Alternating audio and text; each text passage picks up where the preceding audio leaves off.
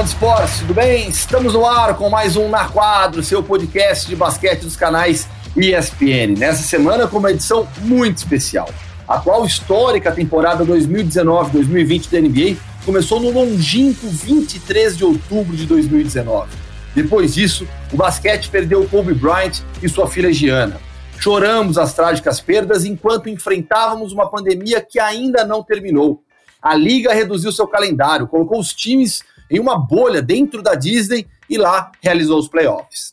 Sem antes ser marcada para sempre pelos protestos por justiça social nos Estados Unidos. A partir dessa quarta-feira, 30 de setembro, Los Angeles Lakers e Miami Heat decidem o título dessa inesquecível, em todos os sentidos, temporada da NBA. Eu sou Gustavo Hoffman e ao meu lado, como sempre, Guilherme Giovanoni. Tudo bem, Gui? Preparado para as finais? Tudo ótimo, Gu. Tudo bem, amigo fã do esporte mais do que preparado, né? Estudando bastante para preparar esse material para vocês que nos ouvem, que nos assistem e para também fazer a transmissão do jogo 1, já que eu estarei ao lado de Rômulo Mendonça e Eduardo Agra para esse primeiro desafio das finais da NBA. Uma grande série nos espera, Gu.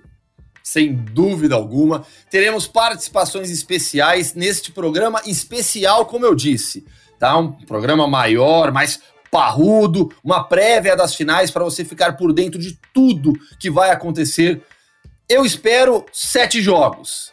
Depois eu falo quem leva.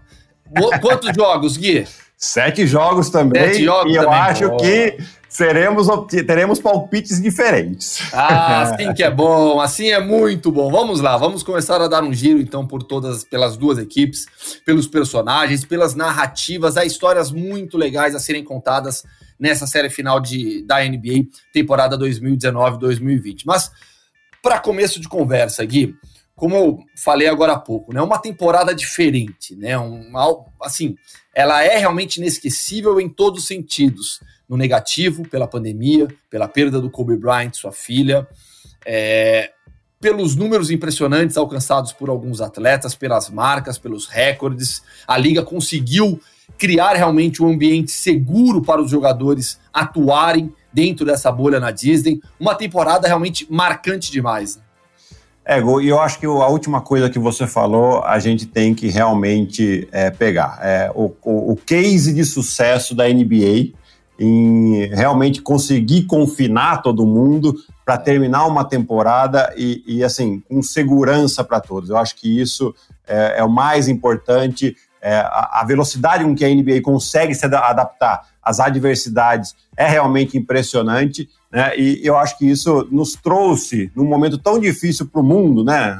Para a humanidade, um pouco de, de alento, de entretenimento para a gente é, mudar um pouquinho o foco. Então, isso que a gente fica muito feliz. Ficou triste, porque temos no máximo mais duas semanas de NBA, mas uh, serão duas semanas muito intensas e acabou sendo uma temporada estendida, maior do que o normal. Isso gera situações é, pouco comuns também, porque, por exemplo, quando a gente fala de Lakers e Heat, os times se enfrentaram duas vezes na temporada, em novembro e em dezembro. O Miami, nesses jogos, ainda não tinha o André Iguodala, o Jay Crowder estava em Memphis, pouca gente ligava para o Tyler Hero, o Bama Adebayo não era um All-Star como ele é hoje, o Myers Leonard foi titular naquelas duas partidas ou seja, muita coisa mudou de um lado, do Miami Heat. O Los Angeles Lakers sempre esteve entre os principais favoritos, ou o principal favorito. Mas essa temporada estendida mudou muita coisa nas equipes também, né? Exatamente, né? O Dragic vinha do banco e no Sim. segundo jogo não jogou. É. Né? Kendrick Nunn teve um, um, dos jogos muito bons, com 16 pontos e 7 assistências. Hoje está fora da rotação do Miami. Né? Então, mas assim, eu acredito que tanto Myers Leonard como Kendrick Nunn deverão e poderão entrar nessa rotação de novo, que nós vamos discutir bastante aí, em como principalmente a equipe do Miami deve defender a equipe do Lakers, né? Porque uh, tem algumas vantagens claras para a equipe de Los Angeles e que, obviamente, o Eric Spolstra, uh, genial do jeito que vem sendo, principalmente nessa temporada, uh, vai fazer algumas adaptações dessa equipe do Miami para suprir essas deficiências que a equipe do Miami vai ter em relação ao Lakers. Vamos começar então o podcast para valer agora. Agora, agora é cebolinha, né? Vamos começar o podcast para valer agora, falando sobre esses encaixes defensivos, sobre a marcação, porque muito tem se falado sobre a marcação por zona do Miami Heat. É, o, o, Eric Spoelstra vai insistir na marcação por zona contra o Los Angeles Lakers? Vai fechar o garrafão? Vai deixar o perímetro mais exposto? O que, que você pensa sobre esse encaixe defensivo, principalmente do Miami nos Lakers? Eu acho que ele vai e deve usar bastante da zona, com algumas alterações, né? É, na zona contra o Boston, o que, ele fazia? Ele colocava o Jimmy Butler e o Jay Crowder na linha de frente, que são os jogadores do perímetro, maiores, com maior envergadura, para fazer com que a bola não entre tanto ali no meio. Marcando um 2-3, né? 2-3. Uh, deixando mais o Dragic, o Tyler Hero, o Duncan Robinson na linha de trás. Não sei se essa é uma boa estratégia contra a equipe do Lakers, que geralmente joga com dois caras grandes, né? Com o Anthony Davis e com o Dwight Howard ou o Javal Magui. E até mesmo o LeBron é um cara grande que vai ser muito agressivo nesse rebote ofensivo. Então talvez ele faça algum ajuste caso ele venha utilizar a zona contra, contra a equipe do Lakers. Eu acho que ele deve utilizar a zona por quê? Porque você tem, a, do outro lado, um Anthony Davis que no um contra um está sendo muito difícil de ser marcado, né? E você tem o Dwight Howard, que aí o, o Adebayo só pode marcar um dos dois. Né? De duas, uma. Ou ele coloca o, o, o Kelly Olynyk para jogar junto com o Adebayo, que a gente viu alguns minutos na série contra Boston, ou até mesmo o Myers Leonard, que ele vai precisar para gastar umas faltas nesses caras né? Porque senão você vai ficar só com os dois aí, o Adebayo e o Olinik, né? É, ou você tem que fazer uma defesa de dois de, de, de, ajuda, de trap, ou mesmo a zona, que ele está fazendo já muito bem. Né? Então são essas três opções. Por isso eu acho que ele vai, ele pode existir um pouquinho na zona. Qual é o ponto fraco da zona? Rebote ofensivo, que é onde o Lakers está indo muito bem, apesar de não ter é, transformado tanto em pontos isso é, do, nesses playoffs. Mas o Dwight Howard nos últimos jogos foi muito agressivo, principalmente contra o Jokic, e ele vai ser agressivo contra uma defesa zona. Né? Então, é, o trabalho de box out aí vai ser fundamental para essa equipe é, do Miami Heat, caso eles venham defender a zona. Outro buraco da defesa por zona é o centro, da, é o meio, né? É, vamos ver se a equipe do Lakers consegue atacar bem esse centro da zona, porque por momentos Boston fez muito bem, seja colocando com passes a bola ali dentro, seja fazendo um pick and roll muito alto uh, lá contra a zona, fazendo com que o jogador da linha de frente vá defender muito em cima e aí abre um buraco ainda maior. Vamos ver qual que vai ser essa estratégia do Miami em relação a isso. Você citou Anthony Davis, né? Médias dele nos playoffs: 28,8 pontos, 57,1% de aproveitamento nos arremessos em 15 jogos até aqui. Impressionante o que vem fazendo o Anthony Davis. E ao falarmos de estratégias defensivas, ofensivas, é, sobre é, a forma como essas duas equipes vão jogar, a gente imediatamente cai em uma das boas narrativas, que é o confronto do Frank Vogel contra o Eric Spoelstra. E no caso do Spoelstra, é, enfrentando o LeBron James, enfrentando o jogador que foi o seu principal atleta nas conquistas anteriores do Miami Heat. Esse duelo é muito legal também, né? Do Frank Vogel com o Eric Spoelstra. Muito legal, e aqui a gente tem que fazer uma, uma meia-culpa, né? Porque a gente não uhum. dá tanto valor o Frank Vogel, para aquilo que ele vem fazendo, porque ele tem Anthony Davis e LeBron James no time. Então você já espera, por ter estrelas desse calibre no time, você já espera que o time vá ter sucesso, seja chegar na final ou chegar entre os primeiros, né? É, mas ele fez um ótimo trabalho de ajustes durante o playoff. Né? Na série contra uh, o Houston Rockets, ele simplesmente não, não colocou mais para jogar o Javal Magui nem o Dwight Howard. Ele precisava baixar o quinteto e colocou o Anthony Davis para jogar de cinco.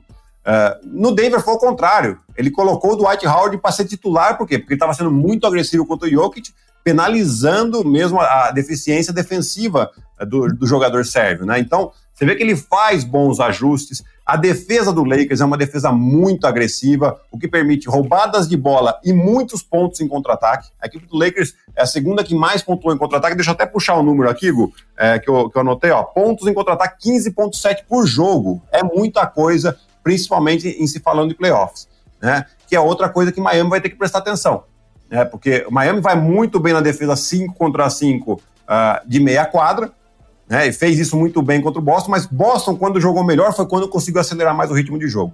E é o que o Lakers faz muito bem. Então, assim, Frank Vogel, a gente tem que realmente dar o valor para ele. Pro Eric Spolstra, a gente tá dando faz tempo, Já. Tá? É. Né? Essa Porque minha culpa já foi feita há mais tempo, né? Há mais tempo, eles têm. Uh, você vê, a gente vai até falar mais disso, mas eles têm, em três séries de playoffs, três cestinhas diferentes. É. Na primeira série é o Dragic, na segunda, é, contra o Pacers, contra o Bucks é, é, o Jimmy Butler e contra o Boston foi o, o, o Ben Adebayo. Né? E a gente não está nem ainda comentando o que está fazendo o Tyler Hero vindo do banco. Uhum. Né? Então, assim, são muitas opções. É, vai ser interessante para a gente ver como o Frank Vogel vai armar sua defesa contra todo esse ataque é, com muitas armas do, do Miami Heat, né? Mas eu acho que a gente já tem que dar um mérito sim a ele, porque tem feito um grande trabalho. Tem, coletivamente, a gente falou bastante sobre isso nos últimos programas também, né? Coletivamente, o Miami talvez tenha sido o time que jogou o melhor basquete dos playoffs. Ah, sem dúvida. Para mim, mim era o, o Miami e o Toronto. Né? Aí Boston fez uma ótima defesa com Toronto e conseguiu dar uma neutralizada. Mas o time do Miami, dos dois lados da quadra. É, Para quem gosta do basquete bem jogado, eu acho que é uma aula, é, é uma aula de basquete, basquete bem pensado, é. além de tudo. Né? Você vê é, os ajustes. Eu gosto de falar do, do, dos últimos dois jogos do Miami, que a gente passou na, na, na ESPN, né? então a gente tinha que estudar mais ainda do que o Lakers, eventualmente. Uh, e do jogo 5 para o jogo 6, a equipe do, do Boston defendeu muito bem os arremessos de três pontos, contestando. Qual foi o ajuste do Miami no ataque? Corte sem a bola. Então, a gente viu muitos backdoors, muitos cortes nas costas dos, dos defensores, com bandejas, né? Aí você fala, poxa, mas o time do Boston tá, tá bobeando, tá, tá, tá uh, tomando bandeja. Não, é que a estratégia anterior tinha funcionado de contestar os arremessos de três pontos, Miami se ajustou e acabou fazendo essas bolas todo tipo de defesa tem um ponto fraco, né? Isso é sempre necessário ressaltar. E aí cabe ao adversário estudar, analisar e se preparar para usar o ponto fraco do time do, de, contra quem você está jogando para aproveitar. E é isso, né? Se você fecha mais o perímetro, se você prioriza a marcação no perímetro, vai acabar sobrando mais espaço no garrafão. Ego, e, e, assim, o ataque está sempre em vantagem em relação à defesa. Independente é. do, do, que for A defesa está sempre correndo atrás. Exatamente. Então é sempre cobertor curto. É. Né? Você, você cobre aqui vai descobrir ali. Então, aí vai do ataque entender essas leituras da defesa e saber atacar melhor. Né? Mas é, é, é, isso que é gostoso do basquete, que a gente fala que é um jogo de xadrez, exatamente por isso. Você é. sempre se adaptar ao que está fazendo o adversário. E por falar em basquete bem pensado, o que falar então de Pat Riley?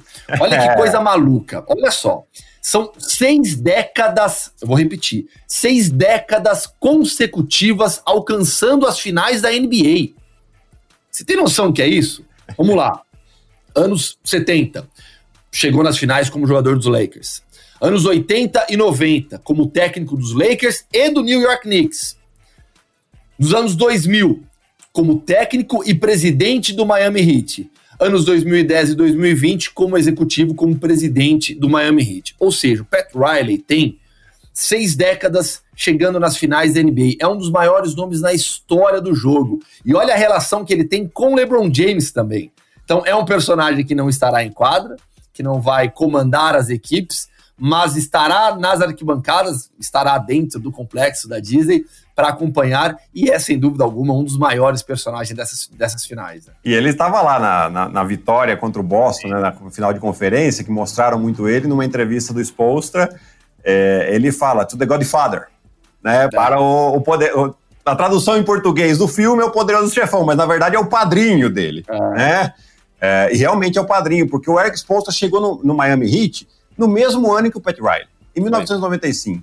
Né? O Pat Riley chegou para ser técnico e o Spolstra entrou como técnico de vídeo. Até viralizou um pouquinho nas redes sociais a, a imagem dele com a fita cassete ainda, Gu. E, e, e, é um caminho, as pessoas não pou, pouco sabem, né? Mas é um caminho muito comum para profissionais entrarem nas franquias da NBA. Né? O, o profissional da área técnica, né, para formar parte de comissão técnica, entrar ali no corpo diretivo, é muito comum esses profissionais entrarem como analistas de vídeo, né? Foi o caso do Spolstra. Exatamente, né? E ele foi aos poucos uh, conquistando seu espaço, até que chegou a ser assistente técnico do Pat Riley na conquista de 2006 e depois uh, ele assumiu a, posição de técnico. Muita gente uh, tirava o crédito dele, principalmente naquela equipe que tinha LeBron James, Dwayne Wade, Chris Bosh e depois Ray Allen também, né? É, porque falar, ah, não, com esse time aí qualquer um é, é, acaba sendo campeão e a gente uhum. sabe que não é assim. A gente, quantos é. times já viu? Tá aí o Doc Rivers. Vamos, vamos aproveitar e falar. Tá aí o Doc Rivers com o timaço Demitido. na mão. É, deu água, né? A gente brinca na Batalha Naval. Deu água e agora já está sem emprego, né? Já ó, nessa última segunda-feira foi anunciado o desligamento dele do Los Angeles Clippers. Então, assim, não basta ter time só de estrelas. Se você não tiver um bom técnico, pensa que cada equipe dessa tem uma comissão técnica grande. Você vê o Eric Spolstra quando entrou, o Spolstra quando entrou, entrou como técnico de vídeo, ele devia ser o décimo na fila, né? E é mais ou menos esse tamanho de staff que os caras têm. Então é um jogo muito pensado, muito estudado. Não é simplesmente colocar alguém lá e vai, joga aí porque você tem talento e você vai ganhar. E aí, Gui, automaticamente temos que falar sobre a cultura do Miami Heat. Né? Eu acho que na NBA, esse termo cultura, ele é sempre muito utilizado no San Antonio Spurs porque o San Antonio construiu uma dinastia nas últimas décadas sob o comando do Greg Popovich, com o Tim Duncan em quadra, com, Duncan, com o, o, o, David Robinson no início dessa dinastia ainda, depois Manu Ginobili, Tony Parker. Então o termo cultura é muito utilizado, cultura de vestiário, cultura vencedora, ele é muito utilizado no San Antonio Spurs. Mas o que o Miami Heat fez e tem feito nos últimos anos, esse é o ponto, né? Não tem a mesma, a mesma repercussão do San Antonio Spurs mas a cultura vencedora, a cultura estabelecida dentro da franquia nesses últimos anos, com o Pat Riley na presidência e o Spolstra comandando a equipe, é, é, muito forte também. E a gente vê através das declarações de alguns jogadores, através da forma como esse time foi montado, sem altas escolhas no draft, escolhendo jogadores em trocas, formando uma equipe vencedora com uma cultura de respeito, de muito trabalho. Isso dá para perceber na forma como é, o Jimmy Butler joga, na forma como o Dragic lidou com a, com a situação de sair do banco também, é, de deixar de ser a grande referência, por exemplo, ofensiva do time, é, na forma como mantém o Donis Haslem por lá. É, pouca gente fala do Donis Haslem também, é um líder do vestiário. E a, e a imagem do Donis Haslem no jogo 5 é. É, que o Miami estava perdendo, teve, levou uma corrida impressionante no terceiro quarto, teve um tempo que praticamente o Eric Spoelstra não falou. Quem falou foi o Donis Haslem. É. A gente não sabe o que ele falou, mas você viu que ele estava sendo bastante incisivo ali. Quer dizer, ele é um, um, um apesar de estar como jogador ainda, ele é um fator importante dentro do vestiário, como você falou. É. E em relação a essa cultura que a gente fala uh, do Miami Heat vencedora. Né? Você vê, desde 2006, os últimos 15 anos, a equipe do Miami Heat é a equipe que mais chegou em finais da NBA, são seis finais. Né?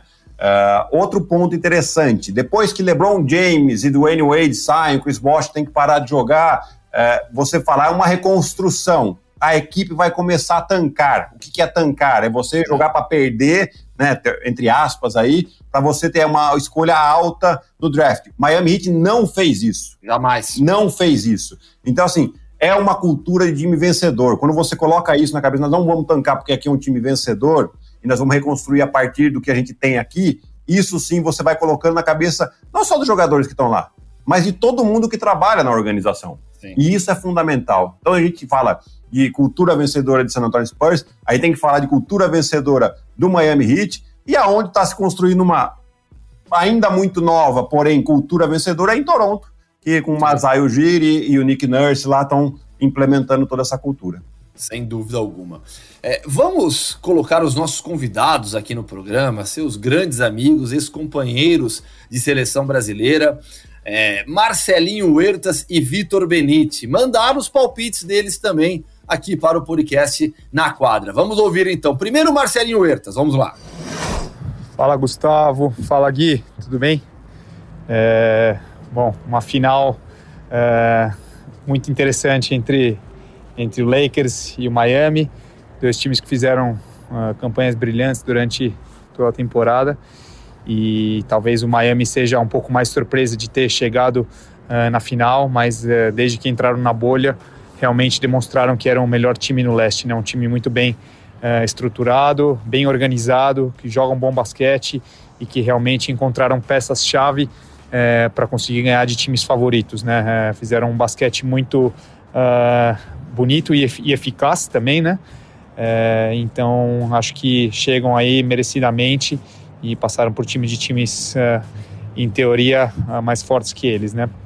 O Lakers, por outro lado, se esperava que depois de muitos anos, uh, com a chegada principalmente agora do, do Anthony Davis para ajudar um pouco o LeBron aí, chegassem longe esse ano, chegaram na final e certeza que estão com muita fome de bola, né? Eu acredito que sejam os, os favoritos, né? Pelo, pelo peso que tem a franquia e também uh, acho que pelo fato de ter terem duas super estrelas que, uh, que podem carregar um pouco mais uh, o time nessa, nessa fase final.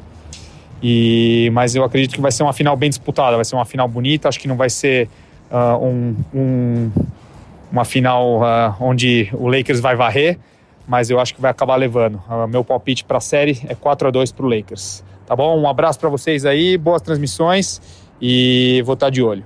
Valeu, um abraço. Tá aí o Marcelinho Huertas apostando no, no, no, Los Angeles Lakers. O Huertas que conhece bem a franquia também, jogou por lá é, e, e, gosta de falar, né, Gui? Você disse isso para mim, né? Ah, o Marcelinho sempre gosta. Mas bom que gosta de falar e fala, fala coisas fala coerentes, bem. fala bem, né? A gente gosta muito disso. É, é claro que o Marcelinho vai apostar no Lakers porque ele jogou lá, né? Jogou inclusive com o Kobe Bryant, esteve na última partida da carreira do Kobe Bryant em Sim. quadra. Né? É bem legal a opinião dele, sempre muito bom ter opinião de quem entende e esteve lá, né, Gu?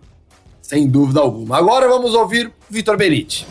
Bom, eu acho que o Lakers leva. Acho que leva porque é uma mistura muito boa entre jogadores que têm a ambição de ganhar o primeiro título, com jogadores que, que já têm essa experiência. Acho que é um time que tem uma liderança muito clara, né, com o LeBron James aí fazendo o final de campeonato espetacular. É, e é um time com ambição, né, com, com história é, muito forte, né, para ganhar esse título. Então eu acho que, que tudo isso se conecta, né, com a liga desse, desse ano. Então eu acredito e meu voto vai pro, pro Lakers. Os dois foram de Los Angeles Lakers, Gui. Estão apostando nas super estrelas, né? Lógico que o talento é muito grande ali, é normal essas apostas. É bom a gente lembrar que os dois estão indo para Atenas nessa semana, onde eles farão o Final Eight da Europa Champions League, né, da temporada passada ainda.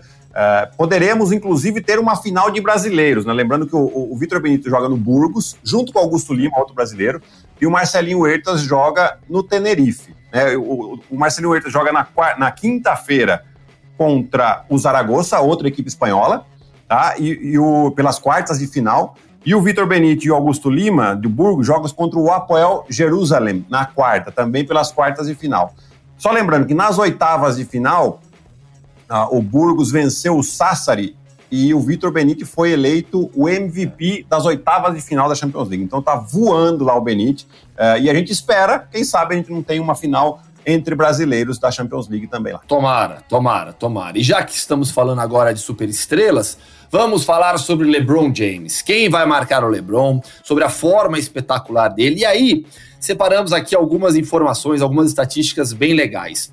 Uma que não é tão boa para o LeBron. Desempenho do LeBron James no jogo 1 das finais da NBA. Uma vitória e oito derrotas.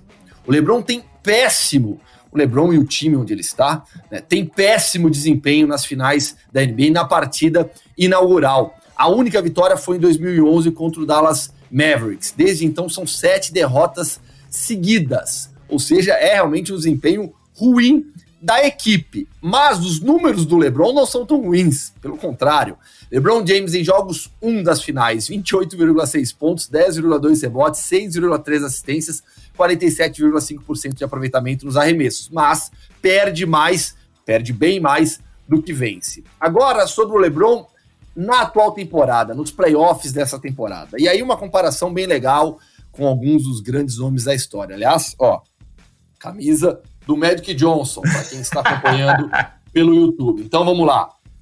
É, na pontuação, 26,7 pontos por jogo nesta pós-temporada. É a maior marca de um atleta na liga com 35 anos ou mais desde Michael Jordan. Em 1998, 31,9 MJ teve tá aqui, MJ teve naquela temporada. Assistências. Ele é o segundo jogador com média de 20 pontos e 10 assistências na temporada regular, a alcançar as finais da NBA em toda a história da liga, junto com Magic Johnson, que fez isso duas vezes, temporadas 86, 87 e 88, 89. E para fechar esse mergulho um pouco na história e na comparação do LeBron com outros atletas, é, clutch time, é, vencer jogos, marcar pontos nos últimos, nos últimos minutos. Ele tem, é, no, nesta temporada de playoffs, 16 é, 16 fourth quarter points in Game 6 against the Nuggets, ou seja, os 16 pontos dele no último quarto contra os Nuggets no jogo 6 foi a maior marca de um atleta da liga desde o Kobe Bryant nas finais de 2008, quando ele marcou 17 no último quarto contra o San Antonio Spurs. Alguns números, Gui, apenas para enaltecermos o que tem feito LeBron James a essa altura da vida. É um robô. Não dá para pensar que ele é humano, porque é, fisicamente você vê, você, é, o cara tá fenomenal. Uh, a gente até ouviu alguns comentários que, principalmente nas derrotas durante os playoffs, falar: ah, o Lebron tá ficando cansado no último quarto. Não tá. Balela, balela. É, o Lebron ele é uma máquina, ele dificilmente cansa. O problema dele não, não está aí, né? Ele vai com o poderio físico dele. Ele, se ele não passa na técnica pelo jogador, muitas vezes ele passa na força, e, e é isso que faz dele o melhor jogador do mundo. Né? A questão é quando tem mais do que um marcando ele, né? É, e ele tem passado muito bem a bola. O problema é, é ficar muito tempo com a bola na mão. É, e às vezes eles acontece com esse problema. Uh, eu não sei se é uma ordem do técnico, se é uma coisa do LeBron, ou se são os companheiros que fazem, oh, resolve aí, amigão, resolve aí, né? Uh, mas é, é, importante, porque quando o Lakers mexe a bola no ataque e, e a bola passa pela mão de vários jogadores, vai de um lado para o outro, de dentro para fora, o LeBron continua com os números deles, o Anthony Davis continua com os números deles, e os outros jogadores protagonistas, Caldwell Pope, Caruso, é. Dwight Howard, acabam se envolvendo mais e estando mais em ritmo, ou seja, mais preciso nos momentos decisivos. É. Então, eu acho que é esse o grande ponto do LeBron James aqui. E aí, do outro lado, é, há dois jogadores muito experientes e que estão acostumados a defender LeBron James. Desde os playoffs de 2015, André Iguodala e Jim Butler foram os jogadores que mais defenderam o LeBron nos playoffs. Mais tiveram tentativas de arremessos do LeBron marcadas por eles. O André Iguodala lidera com 139, o Jimmy Butler com 118, e aí a porcentagem de aproveitamento do LeBron nesses arremessos, 44% contra o Iguodala, 40% contra o Jimmy Butler. É, devem ser os dois jogadores que vão ficar em cima do LeBron? Eu acho que sim, os dois e mais o Jay Crowder. Jay Crowder também tem uma característica boa, apesar de não ser tão alto, porém fisicamente ele pode aguentar um pouco mais que eventualmente o Duncan Robinson, que não vai aguentar nada, ou o Dragic provavelmente não vai estar. Existe uma possibilidade, né, que pode ser uma, uma estratégia aí do Eric Spoelstra, de colocar o Ben Adebayo para marcar ele, como fez com o Antetokounmpo. Qual é o problema físico, disso? Né? Qual é o problema disso? Quem defende o Anthony Davis? Só é. tem um Adebayo no time. né? Então, você, se ele fizer isso, ele pode colocar eventualmente o Godala para defender um pouco o, o, o Anthony, Davis, Anthony Davis, né? Que, lógico, não é a mesma altura, vai sofrer bastante porque o Anthony Davis pode arremessar por cima dele, mas é um cara que fisicamente aguenta, não vai, não vai ser arrastado, que nem a gente fala. Mas faria sentido? Não faria mais sentido o contrário? Faria, mas aí eu acho que é. depende um pouco, eu acho que a gente vai ver as duas situações, tá? Uhum. Porque vai depender um pouco de quem tá bem no jogo e qual o momento do jogo. Né? Se você né? tem, por exemplo, num momento de jogo, de final de quarto quarto, que a bola fica mais na mão do LeBron James, é provável que o Ben Adebayo vá ficar com ele. Aí vai ver se o, se o, se o, se o LeBron vai tentar explorar a vantagem de tamanho que tem o Anthony Davis em cima de Jimmy Butler ou Iguodala ou quem quer que seja, eventualmente até o Olinik se estiver em quadra, né? Uh, então eu acho que a gente vai ver um pouco dos dois. Mas o Iguodala tem muita experiência marcando o LeBron James, né? Ele foi até, inclusive, MVP das finais de 2015, muito mais pelo que ele fez defendendo o LeBron James do que as cestas que ele, que ele fazia, né? Uhum. Então, uh, eu acho que ele tem experiência. Obviamente não é o mesmo jogador de 2015, né? O Iguodala é um jogador mais veterano, apesar do LeBron James ser mais veterano, o LeBron James está muito mais em forma, né? O Iguodala nesses anos aqui teve alguns problemas, principalmente Parado, na coluna. Né? É, então. E, e, assim, não é tão simples assim. Mas é, é, um jogador que conhece muito bem o adversário, assim como o Jimmy Butler, né? O Jimmy Butler vai ser aquele caso, eu acho, né? Que ele vai ser aquele caso. Ah, precisa um pouco também. O Igodala tá com problema de falta, tá cansado, não, não tá bem no jogo. Vai o Jimmy Butler um pouco, vai o Jay Crowder. Eles vão ficar se revezando exatamente para tentar desgastar o LeBron nesse Sim. sentido. A gente espera naturalmente que Anthony Davis, que LeBron James, que Jimmy Butler, que Ben Adebayo é, sejam as estrelas das finais. Acho que não vai fugir disso, obviamente. Mas as finais, em quatro, cinco, seis ou sete jogos, são jogadas por todos os atletas. Então, vamos analisar um pouquinho os elencos das equipes, os elencos dos dois times, quem tem mais peças, quem vai ter mais opções saindo do banco ou mesmo no quinteto titular, além das grandes estrelas. E aí algumas informações, Gui. O Miami Heat tem dois jogadores apenas que já chegaram em finais da NBA, o Donis Haslem e o André Iguodala. Juntos, eles têm 53 partidas disputadas nas finais da NBA e seis anéis. Do lado do Los Angeles Lakers, esses números sobem para sete jogadores. LeBron, J.R. Smith, Danny Green, Rajon Rondo, Javeio Magui, Magui, Quinn Cook e o Dwight Howard, que combinados têm 123 jogos nas finais da NBA e 10 anéis somados. Qual é o peso? Quem leva mais no elenco? Quem tem mais vantagem quando olha para o roster? O Lakers dava mais vantagem, né? Porque o fato de você ter tantos jogadores que já passaram por essa experiência, você vê, do, do Miami Heat tem dois jogadores campeões, mas nenhum dos outros chegaram a jogar uma final, né? A exceção do técnico. Mas o técnico, apesar de ter uma importância muito grande, não entra em quadra. Né? Do, do, do Lakers, todos ali, olha a quantidade de jogadores que você já tem campeões, né? E você tem um ainda que é que foi um All-Star por muitos anos, que ainda que já jogou final, inclusive, mas não foi campeão, que é o Dwight Howard. É. É, então são jogadores muito experientes e essa experiência traz uma tranquilidade maior para a equipe do Los Angeles Lakers, né? Ou seja, aquela pressão que, que o Lakers tem de ser campeão, essa experiência dá uma equilibrada nela, né? E, e, e assim, o, a equipe do Miami, por outro lado, não tem a pressão de ser campeão, porque eles chegaram como underdog, como uh, azarões, né? Por outro lado, aquele momento que você tá, eventualmente tá com três vitórias na série, o jogo para fechar, pode entrar na cabeça do jogador, vamos ser campeão, vamos ser campeão, e isso atrapalha. Isso atrapalha. Então, Lakers leva uma vantagem clara em relação a isso, né?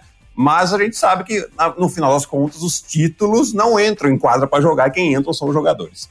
É, e de qualquer modo, o time do Miami Heat é muito equilibrado. Já ressaltamos a força coletiva da equipe. E você citou aquela estatística muito legal, né? O fato do Heat ter teve o Dragic como cestinha na primeira rodada dos playoffs, o Butler nas semifinais e o Bama Adebayo nas finais de conferência. E se a gente olhar para a história da NBA, todos os times que tiveram cestinhas diferentes nas três primeiras rodadas de playoff e chegaram nas finais foram campeões, todos, sem exceção. San Antonio Spurs em 99, Detroit Pistons em 90, Lakers em 88 e Lakers em 85. Ou seja, o histórico nesse sentido está a favor do Miami Heat. Mas de qualquer modo, é, é um time bastante equilibrado, sem, as, sem duas grandes estrelas, mas um time que tem um equilíbrio muito forte, muito bom na, na distribuição dos pontos. O Tyler Hero, que a gente pouco falou aqui no programa ainda. Tyler, o que tem feito o Tyler Hero é incrível. É, recordista. Zaboquinha sempre tem ressaltado muito isso nas transmissões também, né? Sim. A forma como o Hero entra em quadro e parece um veterano recordistas em número de jogos com mais de 10 pontos vindo do banco é. para um calouro. É, aquelas estatísticas maravilhosas que a gente sabe tem. Mas é, é um ponto importante. É, ele tem, continua uh, jogando como se fosse um veterano. A gente vale lembrar aqui que caso o Miami seja campeão, o Tyler Hero não vai poder beber o champanhe, porque ele não tem 21 anos. Loucura isso. é engraçado. É engraçado, é, é, é, uma brincadeira que a gente faz. A questão de, dessa estatística que você colocou, de os times que tiveram cestinhas diferentes é, nas, nas séries diferentes de playoff foram campeões, eu acho que a gente volta para aquele argumento que a gente estava falando no, no início, né? De ajuste em relação à defesa do adversário. Então, quem tem mais armas contra a defesa do adversário nos playoffs. Porque você faz um ajuste. Qual que é o ajuste do, do, do Lakers, por exemplo? É você tentar neutralizar o Jimmy Butler, tentar neutralizar um pouco o Dragic, que são os, os maiores criadores, e principalmente o Adebayo na finalização. Né? Tudo bem, mas aí você tem o Tyler Hero jogando dessa maneira, o Duncan Robinson que pode é, mudar o jogo às vezes. Né? Então é, é, essa a questão. Né? Então eu fico pensando aqui, vamos supor, o, o Lakers contra o, Denver no, no jogo no jogo 4, que foi para 3 a 1 a série, no finalzinho do jogo a bola na, na mão do Jamal Murray. Quem foi marcar o Jamal Murray? O LeBron James. E fez um ótimo trabalho. E beleza. Só que eles têm um LeBron James, né? E, e aí a gente vê, beleza, o Jimmy Butler tá quente, o LeBron James vai marcar o Jimmy Butler. A bola vai pro Dragic. É. Na hora. Isso aí é certeza. A gente viu uh, eles fazendo isso, por exemplo, contra o Boston, a hora que o Canter estava em quadra. O Canter entrou em quadras e ia atacar o Canter. É sempre assim, atacando os pontos fracos do adversário ou isolando o ponto forte, como é o caso do LeBron James defendendo o cara da bola, né? Então, é, é esses, esses ajustes são muito interessantes. Mas aí, por outro lado, às vezes você tenta falar, vou, vou tentar isolar o LeBron. Às vezes você não consegue. vou tentar fazer com que o, que o Anthony Davis faça 20 pontos. Você não consegue, ele faz 40. E aí você ganha o jogo. Né? Então, é, vai ser bem legal essas, esses ajustes aí, Gu. É, uma outra informação legal histórica é sobre o Dragic também. O Dragic é o sétimo MVP de Eurobasket a alcançar as finais da NBA. Somente um na história não venceu o Dragan Petrovic, né? Talvez até não deu é, tempo, maior. Né? É, pois é, muito por conta disso. Dragan Petrovic é o único dos, dos MVPs de Eurobasket que chegaram nas finais da NBA que não foi campeão. Os outros foram Paul Gasol, Tony Kukoc, Dirk Nowitzki, Tony Parker, Peja Stojakovic e agora o Goran Dragic. Você chegou a jogar contra o Dragic, Gui? Eu acho que não, Gu. Uh, a gente jogou, a gente fez um torneio na Eslovênia é, para o Mundial de 2014 na Espanha e, e eu acho que ele não estava. Ah, não, joguei sim, ele estava sim. Ele tava assim. Estavam os dois. Tava o, o, Goran e o Zoran Dragic. O irmão então, dele. Acabei jogando. Mas como eu não tinha que marcar ele, então não lembro muito, né? Ainda mais bem. tranquilo, né? E a importância do Dragic, Gui? Porque o Dragic, ele é também uma liderança. É um jogador experiente, é um jogador que não tem medo de, de, de, de momentos decisivos. É, o papel dele no time mudou durante a temporada e nos playoffs ele tem sido muito importante de novo. Alguns pontos do Draghi, Tigu. É, primeiro, ele tem uma leitura de jogo como poucos, né? Como todo é, jogador que vem da ex-Yugoslávia tem uma leitura sensacional, né?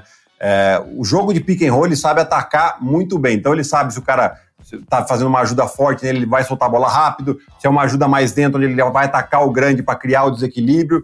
Uh, tem um ponto que pode parecer uma, bo uma bobagem, né? Mas ele é um cara canhoto. E os jogadores do, do da NBA, do, do basquete em geral, estão muito mais acostumados a marcar um cara destro, porque tem muito mais jogadores destros que um canhoto. Né? Pode parecer um detalhe bobo, mas faz uma diferença. Você está tá acostumado a fazer uma, uma defesa para um cara que sai com a mão direita e vai com a mão esquerda. Né? É, e ele tem sido decisivo, ele não tem fugido, né? ele sabe da importância dele.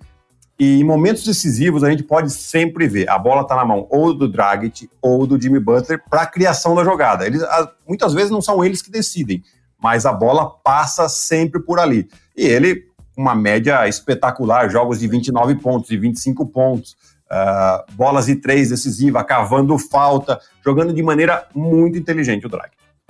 Vamos lá, Gui. Palpites agora, nossos. Já ouvimos o Marcelinho Huertas, já ouvimos o Vitor Benite. Seu palpite para as finais da NBA. O meu eu já gravei, tá? Eu tive, eu tive que mandar um, o palpite pro pessoal do, do, do, site, então já tá gravado, não posso mudar. Eu também, eu também. Ah, ótimo, então tamo junto. Vamos falar, mas tudo bem. É, já deve sair, o do site deve sair antes que o, que o nosso podcast, então o pessoal já vai saber, mas eu apostei em Miami Heat 4 a 3 né? Eu sei que a maioria vai ter apostado no Los Angeles Lakers. Eu vou no azarão exatamente por causa dessa força que eles têm. É, eu ainda não vi o Lakers jogar contra uma defesa tão forte e tão bem organizada contra o Miami. Uh, a gente pode pegar o histórico daí da, dos playoffs. Contra o Portland não era uma grande defesa. Contra o Houston, eles defendiam bem, mas tinham uma vantagem clara de tamanho e eles aproveitaram Enorme. isso. E contra o Denver, eles atacaram o Jokic como quiseram. Então, eu quero entender como é que vai ser. Eu acho que o, o Miami está muito bem fechadinho entre eles, unido, o grupo tem química ali, né? A cultura vencedora, tudo isso que a gente falou aqui no podcast. Vai ser muito difícil, mas eu acredito que o Miami pode ganhar em sete jogos. O meu palpite, sete jogos também, mas Los Angeles Lakers. É, e eu tenho o que eu tenho percebido, Gui, assim, mais em redes sociais, eu publiquei no meu Instagram lá o bracket da, da NBA também, peguei lá na conta da, da NBA Brasil. E o que eu tenho percebido pelos comentários, pessoal, de quem acompanha, os torcedores, ah não, vai dar Lakers, vai dar Lakers certeza, vai dar Lakers tranquilo. Alguns só que falam em Miami Heat. Eu tô apostando em sete jogos. Né? Uma série equilibrada, muito igual, sabe? Com uma alternância muito grande entre as equipes. Você mesma coisa, sete jogos. Eu acho que isso marca essa série, né? O equilíbrio. Los Angeles Lakers é o favorito? É. Você mesmo já disse que o Miami Heat é o, é o azarão.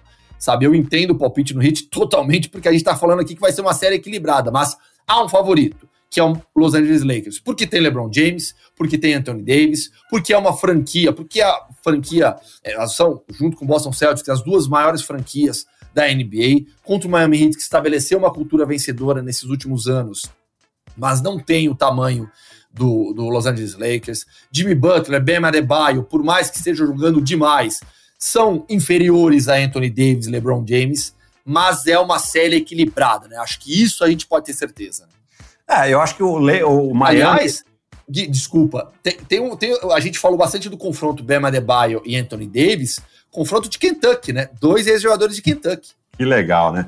E a gente vê assim, eu acho que o, o Miami tem mais envolvimento dos coadjuvantes. Isso pode ser um problema para o Lakers, inclusive defensivamente, como a gente já falou. É, claro, você tem um LeBron James e um Anthony Davis defendendo. Ah, o Claudio Pope está defendendo bem? Tá, lógico que tá. É, mas a gente viu que a hora da decisão, quem foi defender quem. É, é então, eu acho que esse pode ser um fator uh, relevante. Ao mesmo tempo que as duas estrelas do Lakers são melhores que as duas estrelas do, do Miami? Sim, sem dúvida. Mas os coadjuvantes do, do Miami são melhores que os coadjuvantes do Lakers, numa quantidade ainda maior até. Então, eu acho que isso pode. É o que vai deixar bem equilibrada a série e que pode dar vitória para Miami. Para a gente fechar agora, sobre o Jimmy Butler. É, que é um jogador excepcional, todo mundo já sabe, mas ele me parece ser uma pessoa tão legal, um cara tão gente boa, né? Então eu fico imaginando, e aí você pode falar pela sua experiência de quadra, né? Ter como líder do time, ter como uma referência um cara tranquilo, que brinca com todo mundo, que é divertido. As entrevistas do Jimmy Butler são muito legais. Ele gosta de futebol pra caramba, é parceiro do Neymar, é parça do Neymar, é viu? O Jimmy Butler é parça.